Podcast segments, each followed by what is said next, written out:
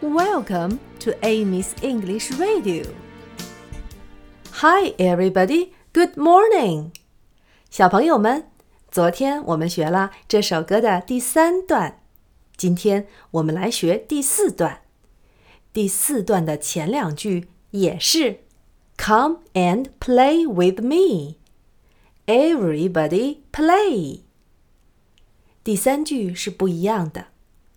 We will always be friends, true and blue. 我们将一直是忠诚的朋友。Always 是一直的意思。Always, always, always. Be friends 是做朋友的意思。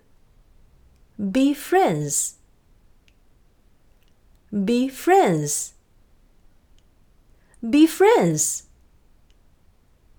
True and blue 是忠诚的意思。True and blue. True and blue.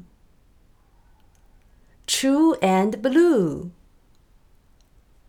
We will always be friends, true and blue. We will always be friends, true and blue. We will always be friends, true and blue. 现在我们一起来唱第四段吧。Come and play with me, everybody play. We will always be friends, true and blue. Come and play with me. Everybody play. We will always be friends, true and blue. Come and play with me. Everybody play.